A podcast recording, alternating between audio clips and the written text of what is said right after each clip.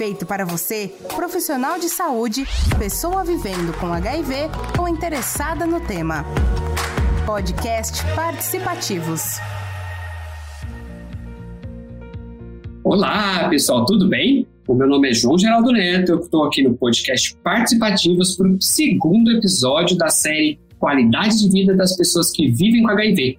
E para esse momento muito especial, eu conto com a presença da Micaela Cirino e do Dr. Rafael. E eu queria que vocês falassem um pouquinho sobre vocês, para quem ainda não escutou o episódio número 1. Um. Vamos lá, Micaela, quem é você? Olá, é, sou Micaela Cirino, tenho 32 anos, em breve 33, sou artista visual de formação.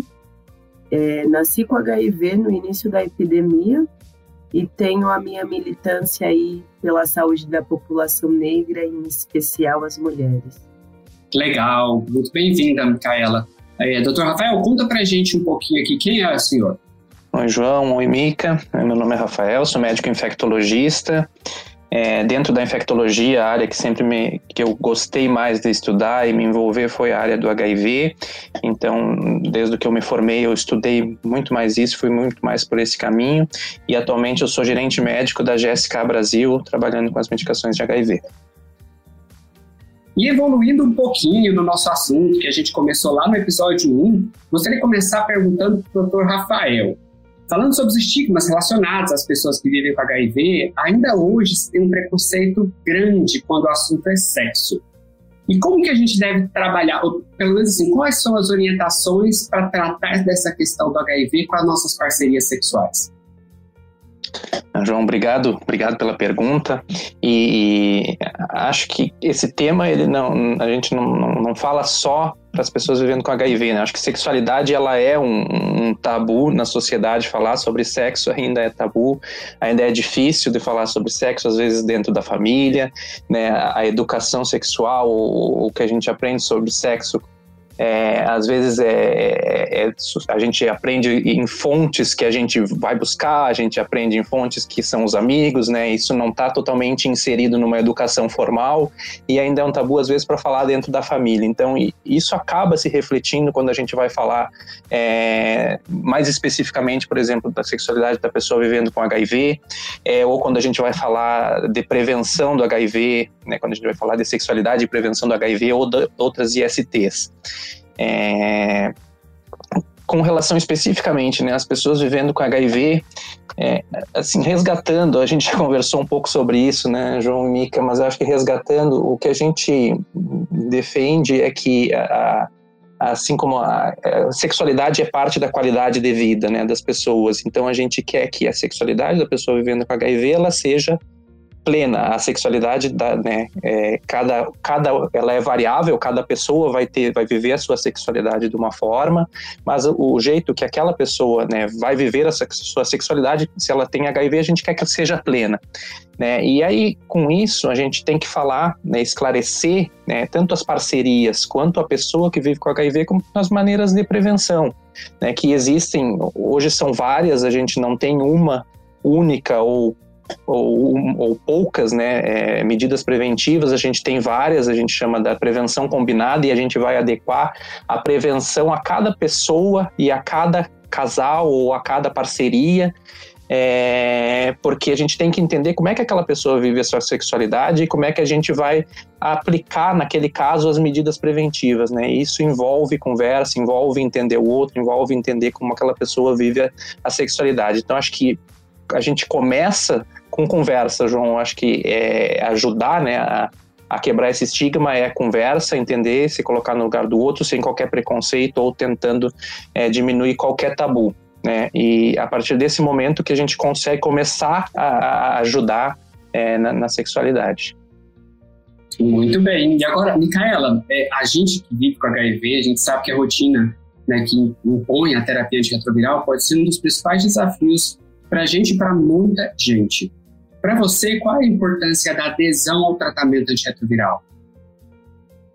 Bom, pensar na adesão ao, ao, tratamento antirretroviral é primeiro entender os processos da, da história do movimento de AIDS, né? Então, a gente tem no Brasil é, a distribuição gratuita dos medicamentos, então a gente tem um benefício aí que alguns países não têm, e a gente tem isso há algum tempo, né? A gente tem o SUS também, que garante o nosso tratamento gratuito, então eu acho que tem esses dois lugares de celebração que são muito importantes na história do, do movimento AIDS e na nossa existência como pessoas com HIV. É, mas quando a gente vai falar dos lugares bem particulares, eu acho que a adesão tem, tá, tem junto vários lugares também, né? Pensar que qualidade de vida é essa para ter uma boa adesão. A gente precisa estar tá estruturado minimamente é, com condições de se alimentar, ter uma água potável. Então, é entender que a adesão né, que, de uma pessoa que mora em São Paulo, na capital, vai ser diferente da adesão de uma pessoa que mora no interior de São Paulo mesmo, né, na periferia ou em outro estado. Então, quais estruturas são essas que a gente precisa para essa adesão? Estruturas físicas e a gente pensar também nas estruturas mentais que a gente precisa ter que saúde mental é essa, que apoio é esse que a gente precisa também nesse processo. Então, a adesão vai ser um conjunto de, de elementos aí que a gente vai entender no nosso entorno, mas é importante a gente saber que é a, a garantia de uma longevidade, né, de, de uma carga viral indetectável e de, de uma, uma caminhada para um processo de qualidade de vida. Hoje os medicamentos são é, menos agressivos aos nossos corpos, né? Ah, tem gente que toma remédio há mais de 20 anos, como eu, mas tem gente que está iniciando o tratamento, então as coisas são muito mais fáceis agora. Então é entender como que dá para seguir individualmente, mas também saber que já tem uma rede toda preparada para acolher essa pessoa que tem interesse de seguir com essa adesão e garantir essa qualidade de vida e, e esse envelhecimento com qualidade também. Bacana que você lembrou, né, e reforçou, né, Mica, que a adesão não é só tomar medicamento, né, tem muito além de tomar medicamento, é toda essa questão da qualidade de vida mesmo, né, que é o assunto aqui do nosso podcast. E você particularmente, como que você lida com adesão ao seu tratamento. Você pode confidencializar isso aqui para gente? Bom, eu, eu venho de um lugar de ter, de ter um entendimento muito novo sobre a importância dos medicamentos. Hoje, tomar medicamento é muito mais fácil do que foi na adolescência e na infância, justamente porque na infância eu não acessei nenhum medicamento que foi feito para um corpo infantil, né? eu vim de um processo muito difícil de, de, de entendimento da medicalização e, e de ingerir, né? Na adolescência eu vomitava muito, principalmente nesse período de transição hormonal, né? Quando a gente começa a menstruar, então foi um período de muita dificuldade que eu tive. E hoje eu sinto esse período superado, né? Hoje com 32 anos, foi um processo aí mas hoje eu, eu, eu tenho o remédio na minha rotina muito mais tranquilamente e entendo os benefícios dele, assim. É, dialogo muito com a minha médica, eu tenho uma, uma intimidade com ela para falar também sobre todos os aspectos do remédio, né? Identificar o que é efeito colateral, o que eu construo na minha mente também. Então, ter uma terapeuta nesse processo é muito importante para também. Hoje eu me sinto madura em relação à minha adesão, mas eu tenho a memória do quanto não foi fácil em todo esse processo naturalizar o uso dos medicamentos. E hoje, hoje eu, eu tenho isso mais natural, como é, tantos outros remédios também, né? Eu tomo algumas vitaminas, tomo anticoncepcional. Hoje eu entendo mais como mais um dos remédios para minha qualidade de vida. Né? Agora eu queria falar com o doutor Rafael. É, a gente sabe que pela Constituição Federal do Brasil, as pessoas que vivem com HIV e todas as outras pessoas né, que vivem aqui no, no nosso país, elas possuem alguns direitos garantidos. Esses direitos, eles eram pela dignidade humana, o acesso à saúde pública, né? Como a Micaela muito bem citou, o Sistema Único de Saúde, o nosso SUS. No seu entendimento, falta apoio ou esclarecimento sobre essas informações? Então, João, é, eu acho, é, assim, eu acho que a gente, né, a gente, isso é um processo contínuo. A gente tem alguns direitos garantidos, como tu falaste, né, a gente evoluiu bastante, né, se a gente for pensar como é que era lá atrás e o que que as coisas, como as coisas mudaram, como é o acesso hoje, não só a, tratamento, a medicações, mas o acesso à saúde de uma forma geral para as pessoas que vivem com HIV, né, então melhorou bastante, é, mas se a gente vai pensar assim, pô, será que já está bom o suficiente? Né? Acho que não, acho que a gente tem, sempre vai ter espaço para melhoria, né? A sociedade muda também, então assim, essas coisas precisam mudar também para se, se se adequar às mudanças da sociedade. Então, eu enxergo isso, né, é, como um, sempre um processo de melhora contínua, né, e sempre focado é, no, no, usuário final, né. Então, né, por exemplo, quando a gente está falando aqui de pessoas que vivem com HIV, que, que seja que os serviços sejam desenhados para as necessidades das pessoas que vivem com HIV. Então, são muitos direitos conquistados até hoje. A gente, né, se orgulha de falar isso aqui, né, olhando como é que é o, como é que o Brasil dá acesso a, ao tratamento de uma forma geral, mas é sempre eu acho que a gente vai ter algum ponto de melhoria. É, e aí, tu terminaste a pergunta, né? Se falta apoio ou esclarecimento, da mesma forma, é, é assim, não é uma resposta em cima do muro, mas da mesma forma eu enxergo como uma, uma melhoria contínua. Eu acho que o apoio também existe muita, muito, muito, muitos projetos legais, muita gente né, fazendo projetos legais para apoio, né? É, a gente vê bastante assim rede de jovens, às vezes é, como que vocês participaram, né? Como que a Micaela lidera, é, mas a gente vê também algumas redes menores, a gente vê às vezes dentro de um serviço uma rede que se estrutura para dar apoio aos 10 adolescentes que se tratam naquele serviço naquela cidade. Né? Então eu acho que existem muitas iniciativas legais e, e eu enxergo sempre como um processo de melhoria contínua, de compartilhamento de experiências para que a gente gente né, cada vez mais adeque serviços e, e, e, o entorno e a sociedade às necessidades das pessoas que vivem com HIV. E entre esses direitos aí, né, que vocês mencionaram, tem tanto o tratamento desses medicamentos, mas também inclui os exames, acesso às consultas, aos exames. É, hoje, as pessoas que vivem com HIV no Brasil, elas realizam o seu tratamento apenas nos centros de referência de HIV/AIDS ou como que isso funciona? João, então é, o sistema de saúde do Brasil ele, né, ele funciona de uma forma descentralizada e cada município normalmente ele se organiza da, da forma de uma forma, né? É, então muitos municípios sim têm o, o centro de referência é, em HIV/AIDS, em alguns lugares chama serviço de atendimento especializado, em alguns lugares chama serviço de referência. O nome varia, assim, mas cada município ele tem, ele pode se, se, se estruturar da, da, melhor, da melhor forma que ele achar né? É, o acesso, né? Começando, por exemplo, assim, começando pelo diagnóstico, né? De HIV, o acesso ele, ele é para ser universal no Brasil. Né? A gente sabe, por exemplo, que o diagnóstico está amplamente disponível em muitos, é, não só em centros de referência, mas também em unidades básicas de saúde, né? Às vezes em serviços de emergência, também nos serviços de referência.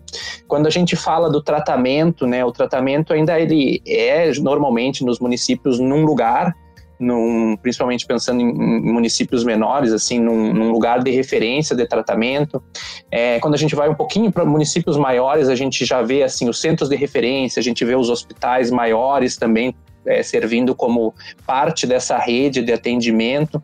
Então, essas são particularidades de cada município, é, mas uh, eu acho que uma coisa importante a gente dizer assim é que, independente do município no Brasil, né, se a, se a pessoa procurar o serviço de saúde, procurar se informar sobre o teste, sobre o tratamento, ela vai receber uma orientação do profissional que está lá né, da onde é o melhor lugar para ela buscar, ela vai receber o encaminhamento e isso é, é, é o, o, acolhimento e, e, esse referenciamento é para estar tá amplamente disponível no Brasil. Entendi, mas na sua opinião, agora é meramente opinião mesmo, o senhor considera que a rede de suporte e tratamento às pessoas que vivem com HIV no Brasil é bacana, é suficiente?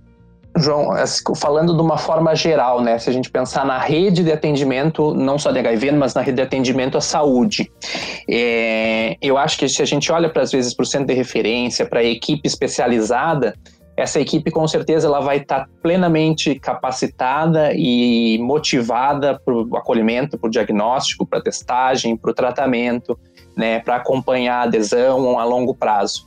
E quando a gente pensa em toda a rede, talvez a gente tenha aí espaço de melhoria para levar essa capacitação, essa mensagem de que mais pessoas dentro da rede de saúde estejam capacitadas para acolhimento, para diagnóstico, para referenciamento. É, então, eu acho que sim, a gente pode né, ampliar essa rede de suporte. Concordo, 100%. E agora eu queria falar com você, Micaela. Você que é uma artista plástica, né? tem a arte como parte do seu cotidiano, né, do seu dia a dia. Como é que é para você expressar suas experiências durante o processo criativo? A arte, por um acaso, ela te ajuda a lidar com as dificuldades que você vem a ter é, durante esse processo de viver com HIV? É, do mesmo jeito que o HIV está na minha vida, a arte está.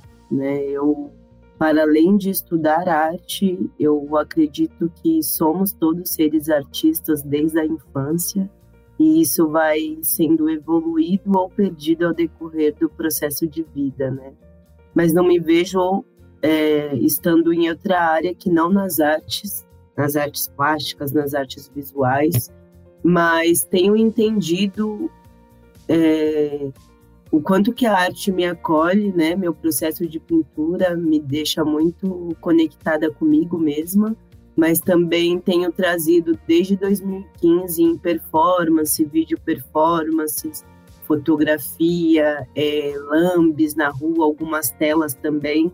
Tenho trazido a temática HIV, então eu sinto que que a arte dialoga muito mais livremente com o público, como toda arte em geral, mas fica, fica sendo mais parte do todo a temática do que só minha. Então eu entendi que com meus trabalhos artísticos, quando eu dialogo sobre HIV, eu dou essa possibilidade também de um trabalho circular pelo mundo e de, de ele por si só fazer esse lugar da conscientização que é individual, né? Mas tem um trabalho ali em diálogo é um trabalho visual em diálogo para que esse processo seja mais avançado. Ocupar esses lugares, né, Mica? Que tanto o Dr. Rafael quanto você falaram nesse, nesses dois episódios, né, no 1 e no 2. E eu queria fazer uma pergunta agora aqui para terminar esse nosso último episódio da série sobre qualidade de vida. É, como aprender a viver com HIV? E como que eu posso ajudar outras pessoas a fazerem a mesma coisa? Você, como você mencionou, você não teve essa, esse diagnóstico, né? Como eu tive há 20 anos atrás, você não teve um momento onde você teve diagnóstico. Na verdade, você nasceu com isso. Mas hoje, como que você consegue é, orientar as pessoas para viver com HIV é, com qualidade de vida? Você consegue explicar isso para gente? Acredito que uma orientação para a qualidade de vida, ela seria. É, não sei. É assim, pensar o que eu. É muito mais pensar do que, o que eu faço, né? É, mas viver com HIV é estar vivo. Então, o que, que a gente faz para nossa vida, para além das pessoas soropositivas, né? Mas o que, que a gente faz para manter a nossa qualidade de vida? a gente precisa de uma boa alimentação, de uma prática de exercício, né, de uma boa hidratação. Eu acho que tem vários entendimentos que a gente já acessou como humanidade, então não é diferente para as pessoas soropositivas. Né? Eu acho que para a gente que é soropositiva é entender que é necessário sair desse lugar de culpa. Eu acho que é a, a melhor coisa para a qualidade de vida e cuidar da saúde mental, que também é uma dica muito mais para a população em geral, não somente para as pessoas soropositivas. Mas entender que a gente tem, tem toda a possibilidade do, do direito ao afeto, do direito a vivenciar coisas boas, a planejar a vida, a longevidade. Então, aceitar esses direitos e, e pensar nesse percurso que precisa ser necessário para a gente estar aqui e para além do HIV, né? Nosso corpo é para além do HIV. Então, também a gente falou de adesão mais cedo, pensar que adesão não é só lá ingerir um medicamento, que você vai estar com a carga viral indetectável, mas é cuidar de todo o corpo. Então, tem vitaminas aí que precisam tomar, é, tem amizades que precisam ser feitas, então é bom estar tá viva, plenamente viva e celebrar isso. Que delícia, que delícia ouvir vocês dois, de verdade. Muito obrigado por estarem comigo aqui nesse episódio, tá? Eu, é segundo e último episódio dessa série de qualidade de vida aqui do Participativos, do podcast Participativos, e eu queria convidar todos os ouvintes a continuarem ligados aqui no podcast, porque a gente vai estar colocando vários episódios sobre diversos assuntos muito bacanas. Queria convidar você, Mica, para você, se você quiser se despedir da galera, chamar para o próximo episódio ou chamar para o anterior que a gente já fez. Agradecer aí todo mundo que ouviu. Tem, são dois episódios, né, nesse tema.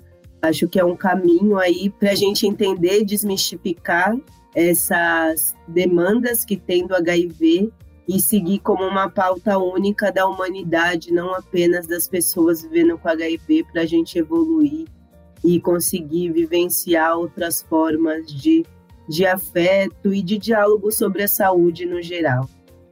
Maravilhosa. Doutor Rafael, quer falar com o pessoal que está nos ouvindo? Queria agradecer todo mundo que, que ouviu. É, é, eu falei um pouco aqui, mas assim, por mim, eu ficava só ouvindo vocês, João e Mica, e aprendendo com vocês. Né? Muito obrigado mais uma vez pela oportunidade. E, e, e para todo mundo que ouviu, assim, por favor, manda isso para todos os seus amigos, manda nos grupos, manda para todo mundo que é, é, é, é isso, é isso que a gente está falando aqui, de levar essa informação, de levar essa conversa, levar essa pauta para o máximo de gente possível. Tá? Então compartilha, manda para todo mundo e muito obrigado pela oportunidade. É isso aí, doutor, é isso aí. Micaela, como vocês mesmos disseram, né, compartilhar informação é combater o estigma do HIV, né? Um super beijo para vocês, aguardo vocês nos próximos episódios. Um beijo, até mais. Tchau, tchau.